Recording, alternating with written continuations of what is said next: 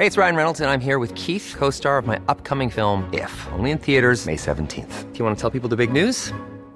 All right, I'll do it. Sign up now and you'll get unlimited for $15 a month in six months of Paramount Plus Essential Plan on us. Mintmobile.com slash switch. Upfront payment of $45 equivalent to $15 per month. Unlimited over 40 gigabytes per month. Face lower speeds. Videos at 480p. Active Mint customers by 531.24 get six months of Paramount Plus Essential Plan. Auto renews after six months. Offer ends May 31st, 2024. Separate Paramount Plus registration required. Terms and conditions apply if rated PG. El Heraldo Media Group presenta Periodismo de Emergencia con Arturo Rodríguez, Hiroshi Takahashi e Ignacio Rodríguez Reina. Con las reglas del oficio. Comenzamos. 10 de la mañana con dos minutos, nos da mucho, mucho gusto saludarle en esta mañana de domingo, un domingo fresco acá en la Ciudad de México y como siempre con muchísima información, temas que vamos a abordar a fondo eh, y el gusto, entusiasmo de estar aquí con Hiroshi Takahashi. Arturo. Rodríguez, muy buenos días, Nacho Rodríguez Reina, Mónica Reyes, qué gustazo estar con ustedes nuevamente en este domingo de periodismo de emergencia. ¿Qué tal? Muy buenos días, Mónica, Arturo, Hiroshi. Pues bien, ya aquí cerrando la semana con mucha información. Hoy vamos a traer un, yo creo que un programa bastante interesante con muchos temas que están dominando la agenda pública y política, así es que no se quede. y algunos que no están tan en la agenda, pero que son muy relevantes, nada más que a veces se nos va en, en- en asuntos eh, polémicos eh, y, y debates, creo que a veces falsos, ¿no? Y puede servir también mucho para que tenga usted un contexto, un gran contexto, eh, pues alrededor de esto que está pasando de la consulta. Va a entender también mucho de lo que está pasando con los partidos y con los que alguna vez eran sus gallos. Vamos a iniciar, como cada domingo, con Futuro Próximo a cargo de Mónica Reyes. Claro que sí, muchas gracias. Buenos días, comenzamos. Futuro próximo. La semana inicia con la realización de la consulta popular que pide la opinión ciudadana sobre iniciar investigaciones sobre actores políticos del pasado, originalmente planteada para expresidentes. Con la organización del Instituto Nacional Electoral, más allá del resultado, el ejercicio es histórico, pues se trata de la primera ocasión en la que México registra un proceso de consulta ciudadana como parte de las nuevas figuras plebiscitarias incluidas en la Constitución 2019. El presidente Andrés Manuel López Obrador iniciará la semana en Nayarit y mañana lunes estará en Jalisco, específicamente en Puerto Vallarta, donde ofrecerá su conferencia de prensa matutina con la consabida mala relación con el gobernador de esa entidad, Enrique Alfaro. Las actividades a realizarse y los mensajes que ahí se emitan serán de relevancia, en especial ahora que el mandatario estatal empieza a convertirse en el líder de los gobernadores de oposición. La semana será intensa en cuanto a los litigios postelectorales, pues habrá sesiones de las diferentes salas del Tribunal Electoral el martes, miércoles y jueves para resolver diferentes impugnaciones de las elecciones federales, así como de las locales. La expectativa es que en la mayoría de los casos se desechen las inconformidades. Polémica por su naturaleza estatista, la presentación de las gasolineras del bienestar en la ruta del tren Maya se realizará el próximo martes. El servicio, a diferencia de la franquicia Pemex para particulares, plantea la operación directa de la petrolera del Estado, como en su caso también se avanza en los expendios de gas natural. La llamada tercera ola de COVID-19 empieza a encender las alertas por el incremento tanto en la velocidad de contagio como en la ocupación hospitalaria, particularmente en la Ciudad de México. Al cierre de la semana se registró un 75% de ocupación hospitalaria y la concentración de la tercera parte de los contagios del país, que se estiman en 115 mil casos, de los cuales cerca de 35 mil están activos en la capital mexicana. La jefa de gobierno Claudia Sheinbaum reiteró que la semana que inicia no sufrirá cambios ni restricciones en actividades, pues a pesar de la llamada tercera ola, hay una disminución en la velocidad de contagios que en la versión oficial está asociada a la vacunación. 15 estados de la República se mantienen en semáforo amarillo, 13 entidades en naranja, entre estas la Ciudad de México. Solo Sinaloa ha llegado a semáforo rojo y tres estados, que son Aguascalientes, Coahuila y Chiapas, son los únicos que mantienen el color verde en el modelo epidemiológico.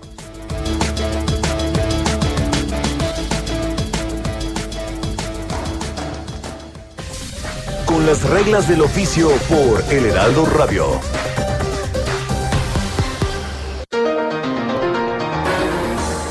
Bueno, pues esta mañana eh, hemos eh, decidido realizar un programa eminentemente político y el día de hoy eh, nuestro primer enlace es con Saúl Hernández, quien es editor en jefe de República, la sección de El Sol de México, que dirige nuestro compañero, colega, amigo Hiroshi Takahashi, y que, bueno, pues nos llama la atención por el trabajo que ha venido realizando Saúl eh, en cuanto a los partidos políticos. Y esta semana, eh, para tener un poco de idea de lo que sucedió en el tema político con el PRI en específico, pues eh, Saúl Hernández presentó un texto en donde habla de que ocho de cada diez militantes del Partido Revolucionario Institucional se perdieron en algún momento en los últimos dos años el PRI se enojó muchísimo, por ahí tuvimos la respuesta a esta nota en algún otro periódico y pues no solamente fue el PRI el que tuvo esta pérdida de militantes,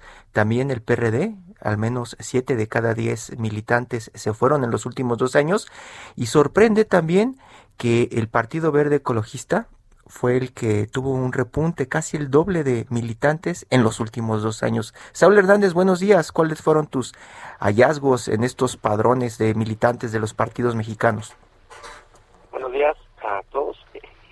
Pues sí, ya lo que comentaste, las, las pérdidas de los partidos tradicionales en cuestión a sus militantes, a sus miembros, entre 2018 y 2021, eh, que tomé los padrones de la elección presidencial de 2018 y los de la elección federal intermedia que hubo este año. Y al comparar justamente las cifras, pues encuentro lo que ya comentaba Hiroshi, eh, reducciones en los padrones del PRI y del PRD por arriba del 70%, en el caso del PRI casi de 80%, en el caso del PAN una reducción en, sus en su militancia de 34%, lo mismo Movimiento Ciudadano, una reducción de 20%, el PT 14%. En, con Morena algo interesante.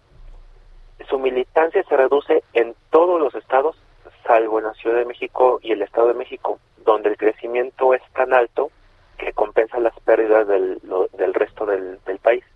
Y al compensar las pérdidas del resto del país, pues a nivel nacional, pues logra un crecimiento de 44%. Y como ya comentabas, pues la, la, la gran sorpresa es el Partido Verde, que crece más de 100% en estos tres años, ¿no? Eh, hay estados como en Nuevo León, eh, no, perdón, no es Nuevo León, es eh, San Luis, San Luis, el estado que gana con eh, Pollo Gallardo, pues que crece brutalmente, ¿no? Y Zacatecas también, que es estado vecino, entre otros estados, ¿no? Chiapas, evidentemente, donde tiene una, una fuerza importante el verde, y eso pues le permite prácticamente duplicar su militancia en estos últimos tres años. Saúl, eh, de la, uno de los alegatos, eh, particularmente de los priistas, eh, tiene que ver con que eh, no es una, dicen ellos, no, no, no es, no, no se nos redujo el padrón, en realidad lo actualizamos porque había mucho falso militante. Eh, esto de los padrones, además, eh, pues tiene una connotación muy especial en todos los partidos políticos porque luego se forman esto que se le da en llamar el los cárteles padroneros, ¿no? Dentro de los partidos. En, el caso de esta investigación que tú has realizado sobre las militancias, eh, ¿Sientes que se actualice esa idea de, que eh, pues simplemente depuraron los padrones? Sí hay, una, sí hay una situación, o sea, eh, efectivamente el INE en 2019, incluso lo, lo, asentamos en el texto original antes de la respuesta del PRI, en 2019 el INE sí detecta que había personas, no solo en el PRI, sino en distintos partidos políticos, que estaban afiliados sin su consentimiento. En, en muchos casos ni siquiera sabía que estaban afiliados. Y es a raíz de esa situación que el PRI lo maneja como registros indebidos, al menos es el término que usó Carolina Villano. Es a raíz de esos registros indebidos que el INE le pide a los partidos políticos que actualicen su padrón, porque la multa por cada registro indebido a, cada partido político es de 108 mil pesos. Entonces, para evitarse esas multas, debido a, la detección que hizo el INE de, registros de, de personas que no estaban enteradas, que estaban registradas, pues empiezan todos los partidos a arreglar sus, sus, sus padrones. Sin embargo, bueno, cuando entrevistamos a Carolina Villano, ella nos habla de que las administraciones anteriores a, la administración de, de, ella y este Alejandro Moreno, pues inflaban los padrones. Y eso pues es una práctica generalmente que se escucha en los partidos políticos. Yo me acuerdo en el tiempo de calderonismo también se acusó que la dirigencia del PAN infló, infló los padrones. En Morena, pues también se dan situaciones eh, muy similares al grado que pues, mejor tienen que hacer encuestas para elegir a sus dirigentes políticos. eh, vamos, sí es un problema muy sistémico en todas las fuerzas políticas. Saúl, ¿cómo estás? Te saluda Ignacio Rodríguez. Oye, y dentro del trabajo que presentaste, eh, ¿detectaste alguna un fenómeno, alguna tendencia que eh, determine exactamente algunas de las razones principales por las cuales digo la gente la gente ya no milita en partidos también hay que decirlo mira yo lo que en este primer ejercicio que hice simplemente fue hacer el comparativo. No me he metido todavía a fondo a ver eh, cuáles serían las causas ya muy exactas por las cuales se pierde tanta militancia lo cierto es que cuando uno ve partidos que crecen como el Partido Encuentro Social, pues se encuentra que, que crecen en estados caracterizados por ser estados eh, en pobreza, ¿no? O eh, donde eh, empiezan a crecer ciertos fuerzas políticas, es en donde se encuentra su, su, su fuerza regional. Les comentaba por el caso del Verde, con crecimientos importantes en San Luis, que ahorita pues es un estado que va a gobernar, en Chiapas, pero Movimiento Ciudadano es otro caso, donde sus crecimientos fuertes se dan en Jalisco, que actualmente gobierna eh, Alfaro, pero también en, Nuevo León, que es una entidad que va a gobernar con Samuel García y, y la capital pues la va a gobernar con Luis Donaldo Colosio. Que digamos que sonaría, sonaría entonces a que los partidos utilizan cuando llegan al poder las estructuras del Estado, ya sea en sus gobiernos locales o municipales, como para justamente pues darse este fenómeno, a lo mejor de ambos lados, ¿no? Ciudadanos que dicen, bueno, me voy a afiliar porque pues en el gobierno y me va a dar ciertas dádivas o ciertos beneficios, o justamente eh, gobiernos que utilizan la estructura para pues inflar sus partidos, ¿no? Es una hipótesis que puede cumplirse con los datos. Digo, yo, yo estoy describiendo cuáles son los datos. Otro ejemplo, por ejemplo, el PRD. En el tiempo en que el PRD tenía pues la, fuerza en la Ciudad de México, pues era, era su bastión, llegó a afiliar a más de un millón de personas. Actualmente tiene menos de 200 mil. Y justamente en este trienio es cuando pierde más de un millón de, afiliados. Y curiosamente, si no gana el millón, pero sí Morena es donde afilia más personas en lo que van estos tres años. Entonces es una hipótesis que los datos parecen cumplir. Pues eh, Saúl Hernández, muchísimas gracias por contarnos este trabajo interesante y con la data de las militancias partidistas y gracias por tomarnos la comunicación. Muchas gracias a ustedes. Muy buenos días, colega. Y bueno, pues eh, eh, a propósito de los cárteles padroneros, que así les dice Álvaro Delgado en su columna del pasado martes eh, en el Heraldo de México, es una columna que se llama Historia de lo Inmediato, seguramente muchos de ustedes la han, la han visto, y en esta eh, entrega anterior del pasado martes, precisamente Álvaro toma este elemento o este factor como uno de los relevantes en la crisis interna que está registrándose en el PAN. Para hablar de eso, de la crisis del PAN y de otras formaciones políticas, eh, nos ha tomado la comunicación a pesar de que anda de vacaciones. Eh, Álvaro Delgado, muy buenos días. ¿Qué tal? Muy buenos días, Arturo. Muy buenos días, Hiroshi. Muy buenos días, eh, Nacho. Muchas gracias a ustedes por la oportunidad de platicar. Pues sí, hombre, está uno de vacaciones, está uno más relajado, menos acelerado que cuando está uno en el trabajo, pero aquí estoy a la orden como siempre. Muy buenos días. Muchísimas gracias Álvaro. Fíjate que, bueno, particularmente a mí me resultó muy interesante eh, el texto que publicas esta semana en tu columna Historia de lo Inmediato, a propósito de que eh, pues están pasando cosas en los partidos políticos, hay disputas eh, internas importantes y una de esas disputas es la del PAN que tú pues has cubierto y conoces bien como, como fuente de información. Cuéntanos un poco qué es lo que ocurre y qué es lo que ocurrió después ya con la designación de Jorge Romero como coordinador parlamentario.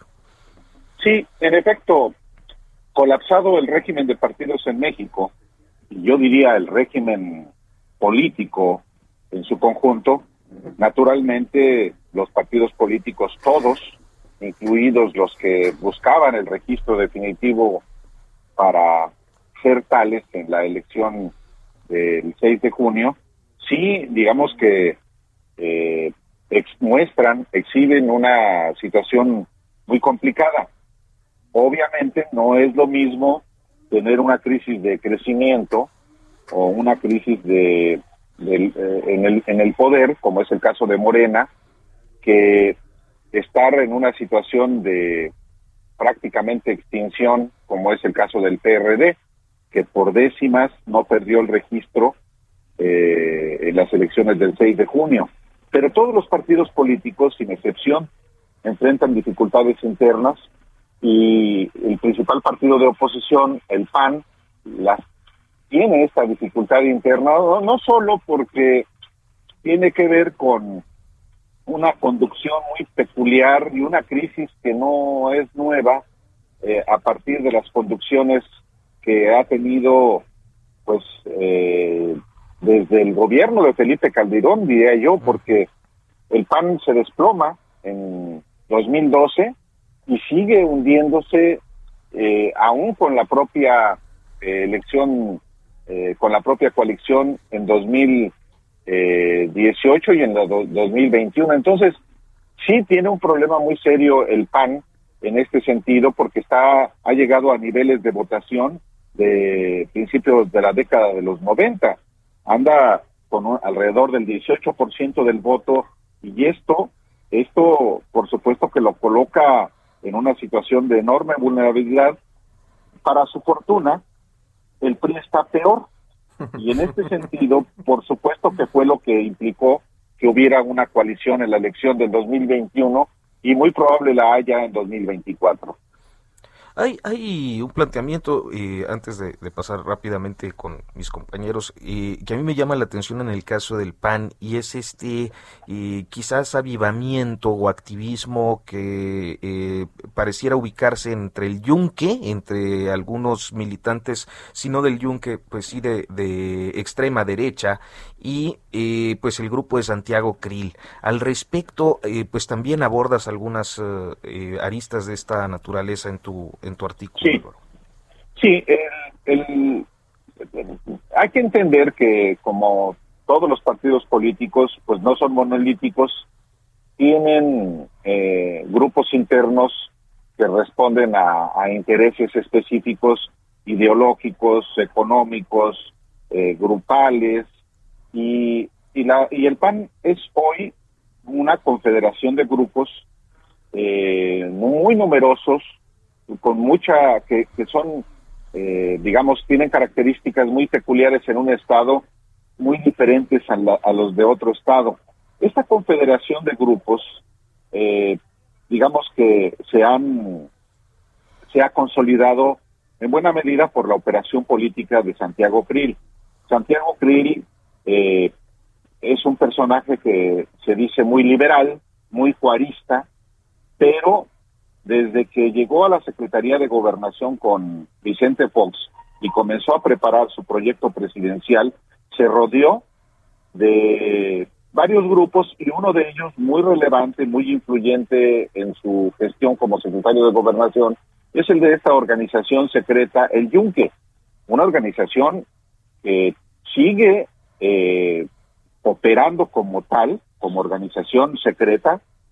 Muchos de ellos dicen que es discreta, eh, pero esta organización opera en el Partido Acción Nacional en la mayoría de los estados de la República, no en todos, pero eh, eh, digamos es un grupo.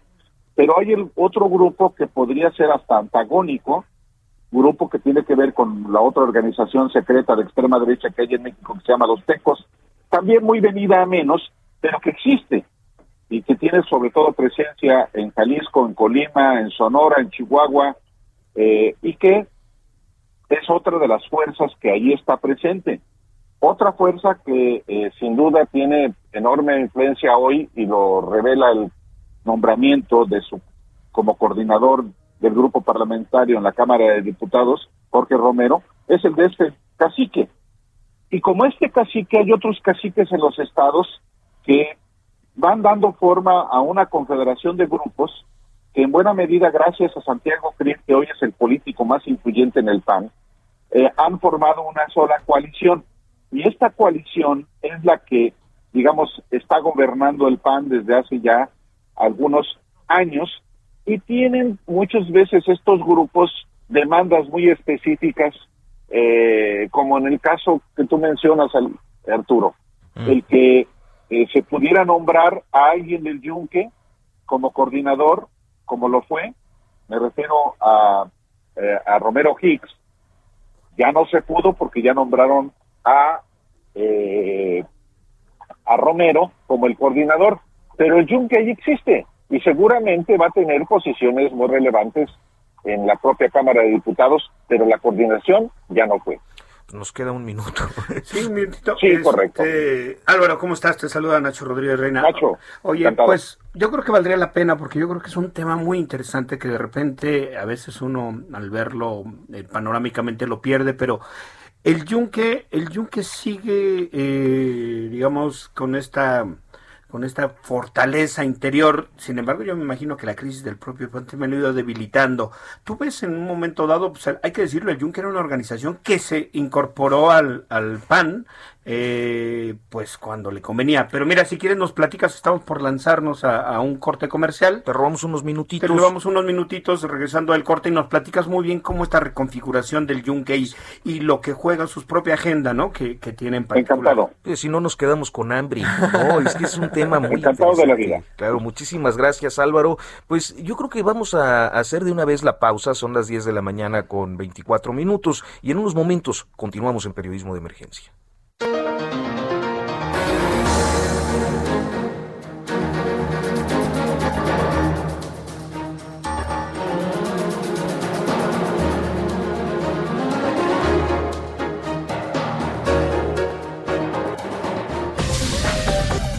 un momento continuamos. Periodismo de emergencia.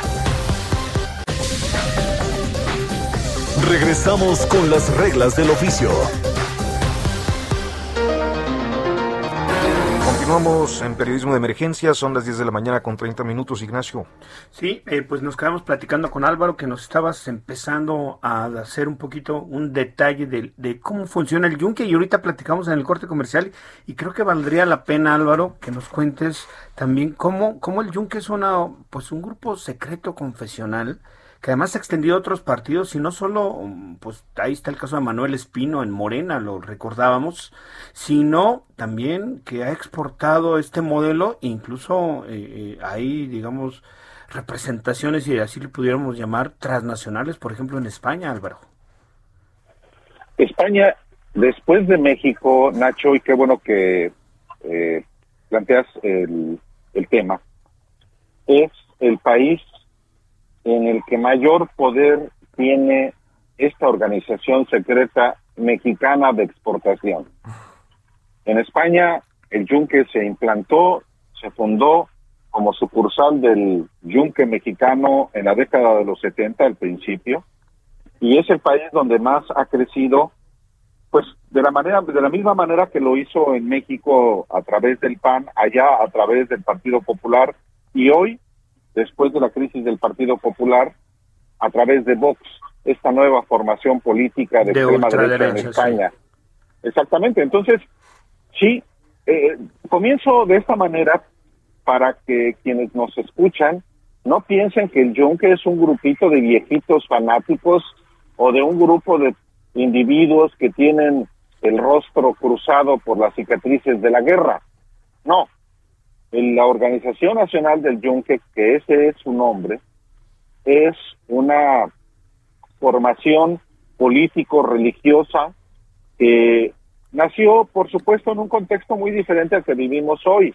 Eh, su, digamos que sus orígenes se remontan a la década de los 30, cuando en Guadalajara, eh, como parte también del contexto internacional, se crea una organización que nace para oponerse a la Constitución de 1917, de manera particular a los artículos tercero y 130 constitucional, y que, por supuesto, recoge todas las eh, exigencias que desde las leyes de reforma habían eh, enarbolado grupos muy claramente de conservadores de extrema derecha. Pero digamos, para no hacer una larga recapitulación, diría que en el caso de los tecos de la Universidad Autónoma de Guadalajara, que tenían, la formación militar ideológica muy simpatizante del fascismo y particularmente del nazismo, se crea una organización para combatir, por ejemplo, Lázaro Cárdenas y la educación socialista. Eh, y, por supuesto, se expanden de, en el país, no solamente en Guadalajara, se van a Puebla, una ciudad muy ultraconservadora, y allí encuentran uno de los principales elementos para afiliar a jóvenes que hoy ya son, obviamente, abuelos, muchos retirados y muchos que repugnan ya, inclusive una organización como esta, pero que sigue vigente. Hay, sus jefes siguen considerando que es importante eh, luchar no solamente para por la civilización cristiana, sino para luchar contra los poderes en México y en el mundo que atentan contra la religión católica, digamos. Hola Álvaro, te saluda, te saluda Hiroshi y yo te iba a preguntar exactamente en ese punto. Estamos viendo que los partidos están siendo desplazados ahora por esto que se llama movimientos, ¿no? Supuestamente así conectan mejor con los jóvenes y también con algunos de los que están hartos de la política tradicional. Hemos visto resultados con los ultrarradicales, por ejemplo en Brasil con Jair Bolsonaro que no tiene partido, ¿no? Y que de pronto eh, se vendió como la oposición total al gobierno de Lula da Silva y, y, todo, todo su grupo. Eh, mencionas Vox y también hay otros movimientos en Europa radicales que están pues ganando muchas simpatías. En México, ahorita que estamos viendo cómo se están desbaratando los partidos tradicionales, ¿tú ya ves algunas semillas de este pensamiento, por ejemplo, el Yunque y estos movimientos que van hasta la extrema derecha para tratar de equilibrar las fuerzas del poder en el país? Mira, para su mala suerte son organizaciones, muchas como Frena, muy marginales, muy inexpertas, eh, con un discurso que no eh, tiene en realidad eh, mayor repercusión. Es verdad que muchos grupos muy radicales han optado por la participación política, lo cual de entrada eso es muy bueno. Y lo han hecho fundamentalmente a través del PRI, y, perdón, a través del PAN, pero otros han decidido inclusive abstenerse. La verdad de las cosas es que yo no advierto algún fenómeno semejante al de Brasil, eh, porque en efecto hay, sí, sectores patronales, por ejemplo, que tienen una eh, manera de actuar políticamente, pero lo están haciendo a través de las organizaciones institucionales. Después del fracaso de Frena, yo creo que van a eh, consolidar esa opción. Mejor apoyar opciones partidarias, aunque no les gusten, como es el PAN, el PRI, pero yo no veo que realmente pueda aprender en México un movimiento eh, antisistémico, como en Brasil con Bolsonaro.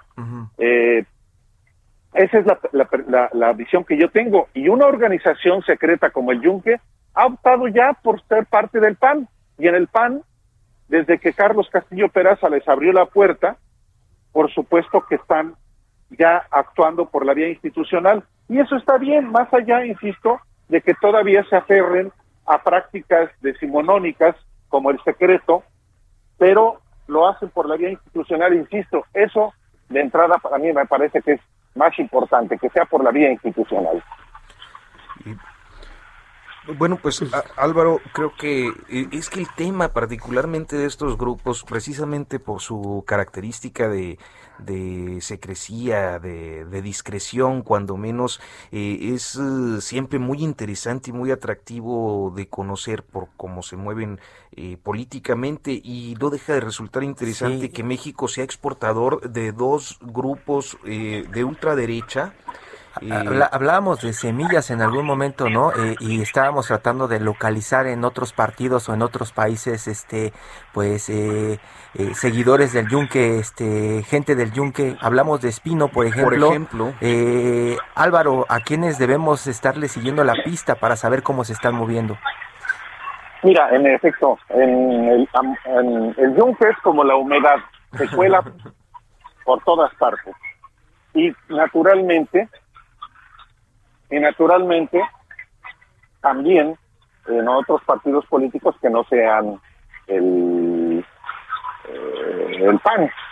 Hay militantes o ha habido en el PRI, eh, hay militantes en Morena, sin duda. Bueno, en el Estado de México hay varios.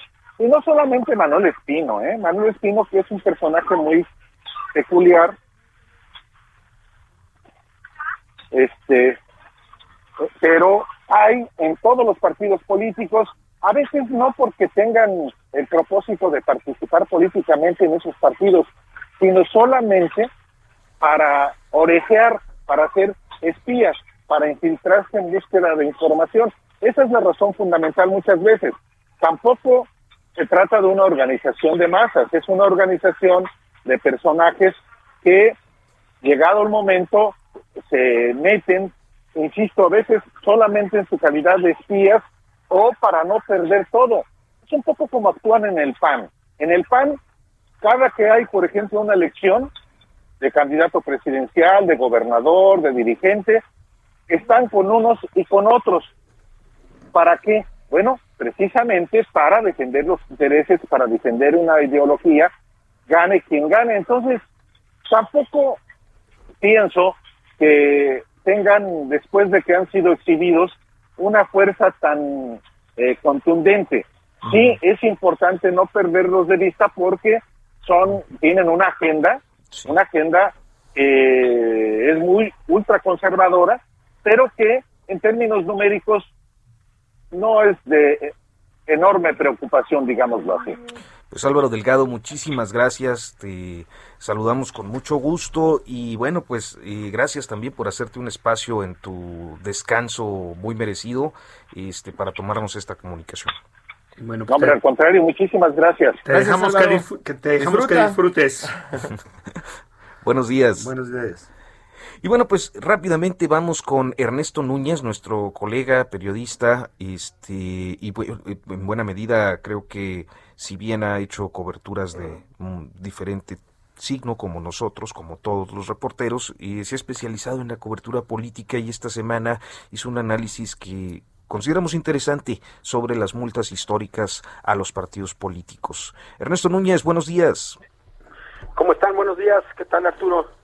¿Qué tal, eh, Ernesto? ¿Cómo están? Muy buenos días. Te saluda Nacho Rodríguez Reina. Oye, pues platicábamos y veíamos que algo que pues digamos, pasó ya como si fuera un trámite simplemente que eh, en el Consejo General del INE, bueno, pues se, se revisaron las propuestas de la Unidad Técnica de Fiscalización y se decidió pues imponer multas cuantiosas hay que decirlo, al, partido que más multas por violar, por, por violaciones a la legislación electoral fue Morena. Eh, hubo otras notorias como las de, Movimiento Ciudadano de Nuevo León o este o en eh, Verde, al Partido Verde por el uso de influencers, pagar a influencers para que violaran la legislación y llamaran a votar por el partido el pleno día electoral. Pero al final decíamos, bueno, sí está muy bien que los multes, lástima que van a pagar con nuestros propios dineros y que no hay ningún incentivo para que dejen de cometer estas prácticas que violan la ley eh, naturalmente. Entonces, pues nos deja un sabor como de, eso no es ninguna justicia electoral. ¿Tú cómo la ves? Pues mira, eh, sí hay, bueno, en primer lugar, buenos días Nacho y buenos días al auditorio. Eh, sí evidentemente deja un sabor agridulce porque estas multas lo que te dejan ver en primer lugar es que los partidos siguen cometiendo las mismas fechorías que vienen cometiendo desde hace ya bastantes años, desde que comenzó la fiscalización eh, de los recursos que reciben. Los partidos reciben muchísimo dinero público, producto de una reforma constitucional que se hizo desde los años 90, que establece que eh, cada año se multiplicará el padrón electoral eh, de ese año con un, por un factor del 65% de la unidad de medida de actualización, lo que antes ya conocíamos como salario mínimo. Entonces, si sube la UMA, si sube el padrón, como, como es natural en un país donde la población sigue creciendo y sobre todo donde cada, cada vez se, se incorporan más jóvenes a los, al padrón electoral, al alcanzar la mayoría de edad, pues entonces va subiendo, subiendo, subiendo. Entonces reciben mucho dinero, se lo gastan mal, no reportan el dinero que reciben que y, sobre todo el, a la hora de que gastan no lo reportan bien y pues entonces se, se van acumulando estas estas estas multas. Este año fueron 1.300 millones de pesos si consideramos dos rubros grandes. Por un lado, lo que son los informes que están obligados a presentar en los candidatos y los partidos. Como sabemos, fue una elección enorme donde había 29 mil candidaturas en, eh, en, campaña, imagínense eso. Eh, después de revisar eso durante un mes, pues la Unidad Técnica de Fiscalización del INE determinó que había omisiones en los informes, una serie de irregularidades, por las cuales aplicaron 1.200 millones de pesos en multas. Eh, para dimensionar esto, pues eh, los partidos reciben, están recibiendo este año, entre su gasto ordinario y gasto de campaña, 7 mil millones de pesos, de, los cuales 1.200 millones, eh, digamos que lo devuelven entre comillas o lo devolverán entre comillas vía las multas. Y luego hay otros hay otros 100 millones, 129 millones de pesos producto de estas quejas, de estos procedimientos especiales que tienen que ver con lo de los influencers, el caso de, de Mariana Rodríguez en Nuevo León y algunos otros casos, ¿no? Los más llamativos fueron el DMC y del Verde, pero pues son estas quejas especiales, ¿no? Entonces, pues sí, digo, eso no es justicia electoral propiamente, digo, es un trabajo técnico que hace esta unidad técnica de fiscalización, el INE hace esta revisión por ley y aporta los elementos para que después los tribunales electorales pudieran tomar decisiones eh, más drásticas como cancelar algún triunfo de algún candidato o, ordenar la repetición de alguna elección. No parece que eso esté en el panorama, entonces quedará pues en esta multa que como bien dices Nacho pues será pagada eh, será descontada de las prerrogativas que en el futuro reciban los partidos no es decir el mismo dinero que aporta la ciudadanía pues nada más que previamente manoseado o jineteado, como le queramos llamar. Oye, y esto dejaría ver algo que me parece que, que ha estado, digamos, de una u otra manera asomándose, pero que no termina de concretar.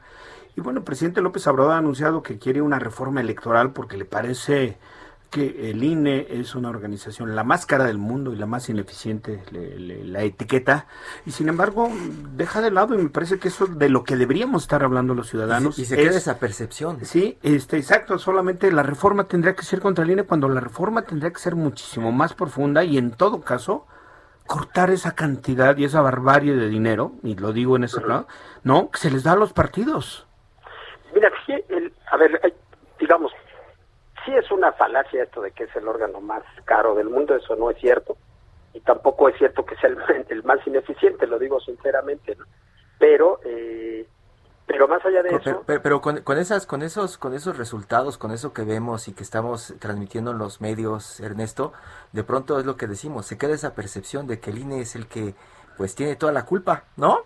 Bueno, esa es la percepción que quiere generar el presidente. todos los el presidente y los dirigentes y voceros de Morena y algunos colegas y algunos colegas tuiteros pero pero eso no es cierto o sea la verdad es que si uno si digo ahorita no hay tiempo pero si uno hace un análisis objetivo la verdad es que eso se cae por su propio peso.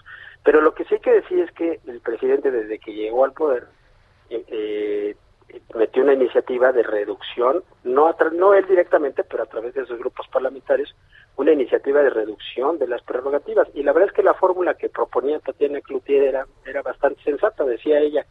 Eh, ahí donde dice que se debe multiplicar el padrón por el 65% de la UMA, pongámosle 37.5, es decir, la mitad.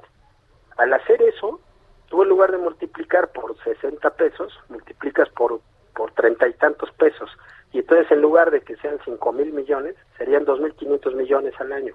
En automático reducirías en 50% de las prerrogativas. Esa reforma se discutió dos veces en las 64 legislaturas, se llevó dos veces al, Pleno y las dos veces Morena no la pudo pasar porque el PBM, el Partido Verde y el PT, sus, sus aliados en el legislativo, obviamente al ser partidos chicos, que viven de las prerrogativas y que además siempre están muy acostumbrados a gastar dinero, eh, eh, digamos, en, en, esas cantidades, pues no le dieron los votos y esa, esa reforma no pasó. Dos veces se llevó al Pleno y dos veces fue rechazada por la mayoría de los diputados. Obviamente la oposición ahorita pues no le va a aprobar una reforma hacia Morena.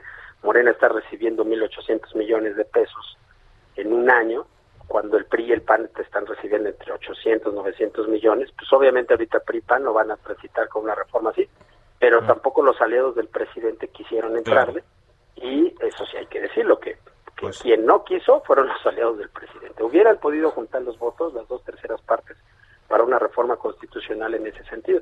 Yo creo que sí, es uno de los temas que valdría la pena que discutieran a fondo, en una en una inminente reforma electoral. Junto junto también quizá con un perfeccionamiento de las reglas de fiscalización quizá también y, del propio modelo de comunicación política o sea sí hay temas de fondo para una reforma electoral mucho más allá de, de, estas cosas que luego se le, se le achacan al, al INE. Al INE nada más. Ernesto Núñez, pues muchísimas gracias por tomarnos esta llamada. Te agradecemos mucho, como siempre, tu disposición y que nos hayas compartido tus perspectivas al respecto. Pues un abrazo, colegas, que estén muy bien. Un abrazo, Ernesto. Hasta pronto. Muy buen domingo. Rápidamente quiero decirle que este domingo se está realizando la consulta popular para, pues, ¿para qué? Para investigar eh, actores políticos, decisiones de actores políticos del pasado. Eso es lo que la pregunta plantea. Y bueno, pues eh, con motivo de esa consulta popular, sobre actores políticos del pasado, habrá una transmisión especial el día de hoy en el Heraldo Media Group. Eh, van a estar conduciendo nuestros colegas Alejandro Sánchez, que usted lo conoce de Informativo Fin de Semana, y Blanca Becerril. Así que, por favor, síganos a partir de las 21 horas y hasta las 11 de la noche, el cierre de este, el primer ejercicio plebiscitario que se realiza en México. Todo menos fútbol. Hiroshi Ignacio, pues volvemos con el tema olímpico.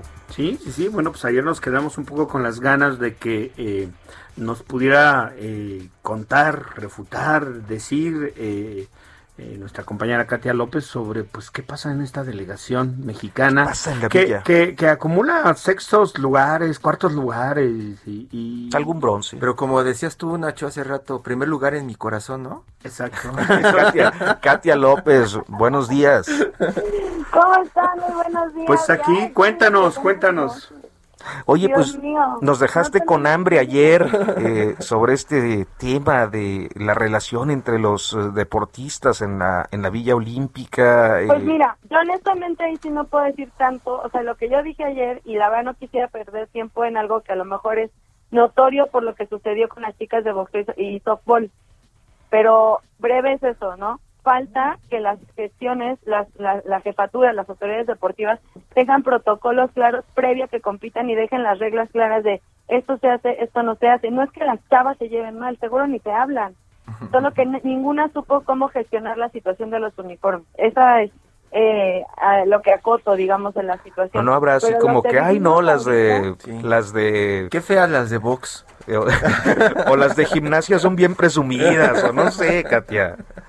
No, no, no, no, no, no creo que sea así, la verdad, todas son muy buenas pero, pero, el problema fue que, sí, no, no, adelante. las de voz, eh, o sea, las de softball dejan sus uniformes en sus cuartos, los de intendencia sacan los uniformes, las de voz encuentran los uniformes y ninguna de las dos partes habla con la jefatura.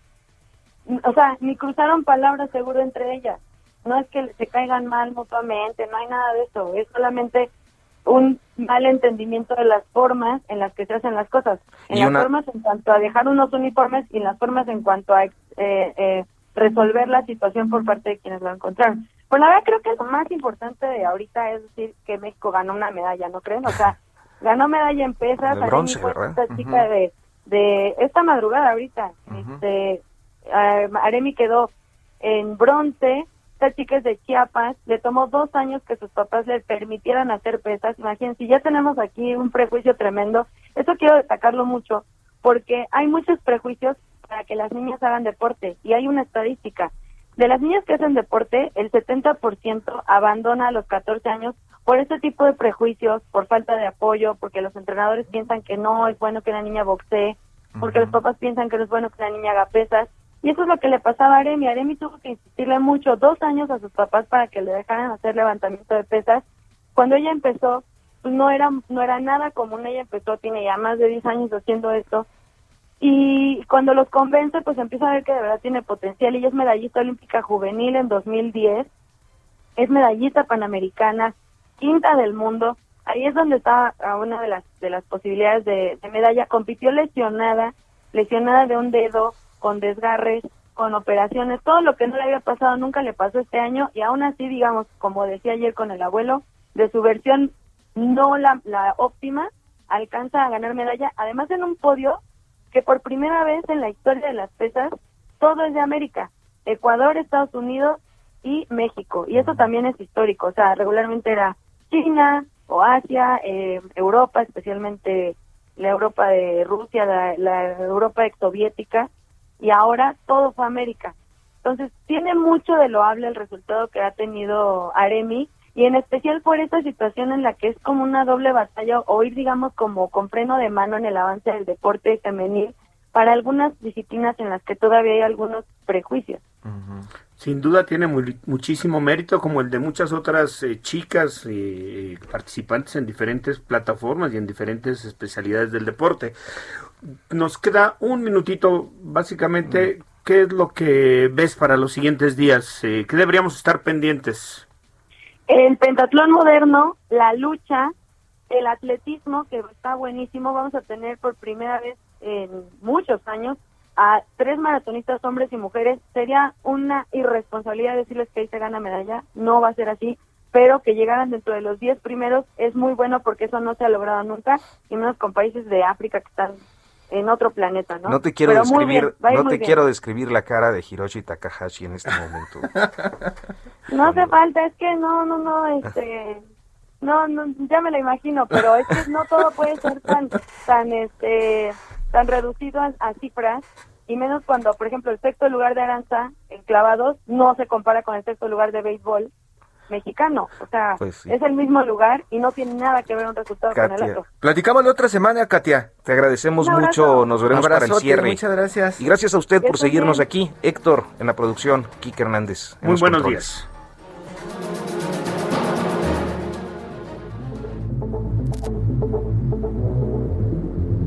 Esto fue Periodismo de Emergencia. Con las reglas del oficio. Heraldo Media Group.